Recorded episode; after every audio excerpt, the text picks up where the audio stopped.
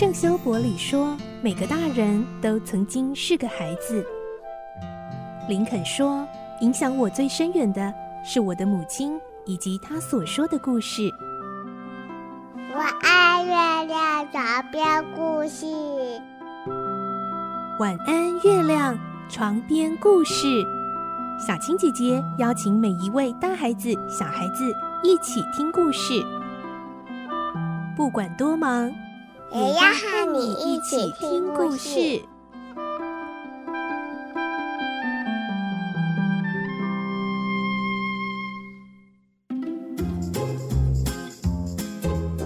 欢迎进入今天的节目，我是小青姐姐。今天我们很开心，又到了好书推荐的单元了。今天要介绍的呢，就是亲子天下出版的，呃，其实它已经是一个系列了，来到了最新的第三本，就是《博物馆侦探》。古尔摩斯，哎，我没有发音错，真的是骨哦，不是福哦，骨头的骨。为什么呢？这系列真的是非常可爱，而且非常有知识性。重点是呢，它既然是这个漫画的形式哦，所以今天呢，我们迫不及待推荐这一个好书，是由亲子天下所出版的。博物馆侦探古尔摩斯，那最新出版的是《深夜的闹鬼名画》，这是这个系列的第三集啊、我们啊、在线上连线访问到的就是责任编辑曾博彦，博彦哥哥你好。Hello，小青姐姐你好，各位听众大家好。今天要为我们来介绍的呢，啊、手上收到的是最新的第三深夜的闹鬼名画，但前面呢已经有出过，包括第一集的《消失的皇家蓝钻》，第二集《沼泽妖怪的传说》。哎，我收到这个书的时候，我看到这个呃，我们的主角哦，这只呃动物的骨头。虽然它是骷髅头，可是怎么好可爱，一点都不会觉得很害怕。而且呢，它就是一种呃，算是非常，我觉得应该是大朋友小朋友，尤其台湾的的读者哦，可能比较没有接触过的这个动物。它叫茶色魔口吃吗？是念吃吗？是的，这是念吃，吃枭的吃。嗯、这个词本来指的是猫头鹰，我们会叫它吃枭。哦但现在这个“吃”这个字呢，也单独拿来指其他不同种的鸟类。哦，是这样。然后我就因为这个这本书，我就赶快又去 Google 看一下，它如果毛跟肉都长回来是什么样子，好可爱哦！难怪它的骷髅头也这么可爱。好，我们呢一开始就要先请教一下博彦哥哥哦。那呃这一系列出到现在第三本，嗯、呃，为什么呃亲子天下当时会呃有这样子的一个出版的？计划呢，还有为我们介绍一下这个作者。我觉得这作者他的这个创作背景也是非常的特别，是不是可以为我们介绍一下呢？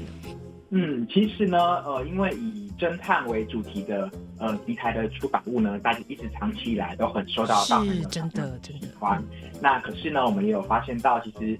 呃，对于年龄段比较低一点的孩子来说，大量的文字阅读其实没有那么容易。对，那刚好有看到了这一套，就是福尔摩斯的系列，它的图文字跟图量的配比比较适合小呃小小读者。嗯，第一次从呃图片比较多的绘本啊，嗯，转移到要文字比较多的读本，中间有一个适合的，稍微文字量多一点点，但是又不会到密密麻麻，让你一口气很难消化的。是，我们就会把这样的类型称为图像小说。图像小说通常比较呃。低中年级的小朋友有时候还需要亲子共读。那如果要慢慢让他开始训练独立阅读，我觉得这一本是一个蛮适合的书哦。就是小朋友可以看得很开心，然后呃翻译的字词也都很顺，然后呢，他情节又会有这样子，就是让小朋友会很想要赶快看下去，看下去，到底最后结局或者是这个犯人到底是谁呢？呃，他就会不来吵你，会自己把它看完。好，那我们接下来要请博彦哥哥为我们介绍一下啊，这一系列它呈现的方式跟特色，还有呢，我们刚刚提到这三本书，它的这个故事的主题大概是什么呢？作者他其实是一位澳洲的图文作家，那他在澳洲的时候参观了昆士兰博物馆，嗯、那在昆士兰博物馆就看到了这个茶色马口吃，我是叫他蛤蟆的马嘛，蛤蟆，对对对对，吃的骨骼标本。对这个侦探，他觉得这个这种鸟实在是太特别了，所以福尔摩斯这个故事这个概念呢，就在心中开始慢慢的发芽。那大家当然就像小青姐姐你说的，嗯，茶色马口狮这个名字实在是不怎么好念。它本身是澳洲一种鸟类嘛，那因为身上的羽毛是褐色的，所以叫茶色。马口就是它的嘴巴大大的，对，像蛤蟆、像蟾蜍一样，对对，就这叫茶色马口狮。嗯，那虽然它是澳洲的一种特有鸟类，可是它在台湾其实有他的亲戚哦。啊，真的哦。对，在每每年的春天到夏天晚上啊，如果你嗯，你的都市比较安静的话，会听到一些夜莺吗？对，就是夜莺。哦，难怪我觉得他们他们真的有点那个，有点像。如果不见的话，发现他们两个长得非常像，对，嘴巴都宽宽的。亲戚关系很相近的两对。所以如果说你呃刚好夏天又要到了嘛，如果你又听到了夜莺的叫声，你可以想起来，哎，他就是图尔，也许他就是下一个图尔摩斯，或者他是在办案哦。刚刚这样讲，其实你脑中就会有一些画面出来嘛。那这本书的特色其实就是作者他在做插图的时候，有其实想过他他的呈现方式跟一般的呃比较常见的图文创作不太一样。一般常见的图文创作有点像是呃电视那样，它的固定的镜头，然后让。角色去登场，然后在剧情上做演出。是可是在，在呃这一次的图文小说中，你可以看到作者其实把分镜跟运镜的镜头不断的切换，让整本书在阅读上有一个呃仿佛你在看电影一样，镜头在流动的感觉，有点像电影式的这个呈现方法。嗯、我觉得它是这本书的特色之一，让你阅读起来说比起单纯的图文书又更加生动一些。虽然这。三册之间，他们各自有一些角色先后登场的顺序，但是每一本的剧情啊也是独立的，不会说因为你少看了第一集，然后二三集就看不懂。对对对，这样子，每一本单独拿来享受都很推荐。那你自己呃参与的这个深夜的闹鬼名画这一次的这个编辑过程中，有没有什么小故事或值得跟我们分享的呢？呃，小故事其实就是除了大家当然。看阅读侦探故事会有一个嗯，嗯最主要的剧情线要推进，那也是推理最高潮精彩的地方。是是，但其实作者的心思很细腻哦，在后面的背景上，他也纳入了很多博物馆资料的介绍。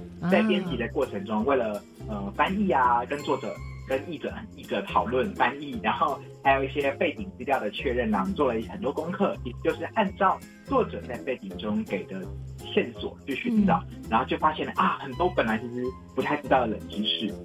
接下来我们要请博彦哥哥跟我们分享到，呃，希望跟亲子来共读的话，博彦哥哥可以给我们什么样的建议呢？嗯，就像前面讲到的背景知识的细节，其实对于不同。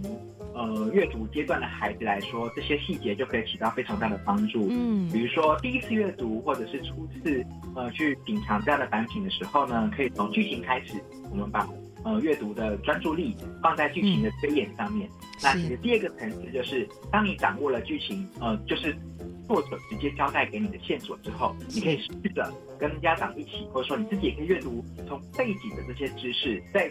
去推理福尔摩斯，他其实哦，这边这个细节可能已经出来了，哦、但是主角自己都还没注意到。嗯嗯嗯，就可以抢角，仿佛在跟福尔摩斯，或者说跟作者做一场游戏，在做一场一点较较劲的感觉，就是你、嗯、我其实比你这个里面的主角更早更早发现信息，后面会不会出现呢？其实很多时候背景已经先偷偷的剧透了，就是在后面他会用上这些线索。有一些彩蛋，对啊。那另外一个共读的方法，其实我觉得也是很享受，就是其实这三本书每一本书的主题的内容，像第一本书可能提到比较多是，呃，他有一颗钻石搞丢了嘛，对不对？那他有提到在办案的过程中提到一些生物的知识，提到一些矿物的知识。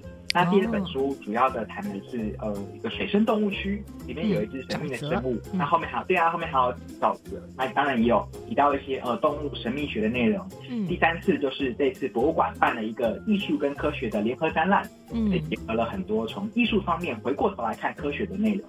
那这些这些种种的主题，在台湾其实都有对应的博物馆可以去参观。哦，真的哦。对，所以我很推荐，就是家长如果看了觉得意犹未尽，就带着小朋友去预约。家或者说就直接去吧，去离家里最近的一间博物馆。嗯，那试着让小读者去发想说，哎，如果今天你是福尔摩斯，你觉得在这一间博物馆里面，在台湾的这间博物馆会发生什么样的案件？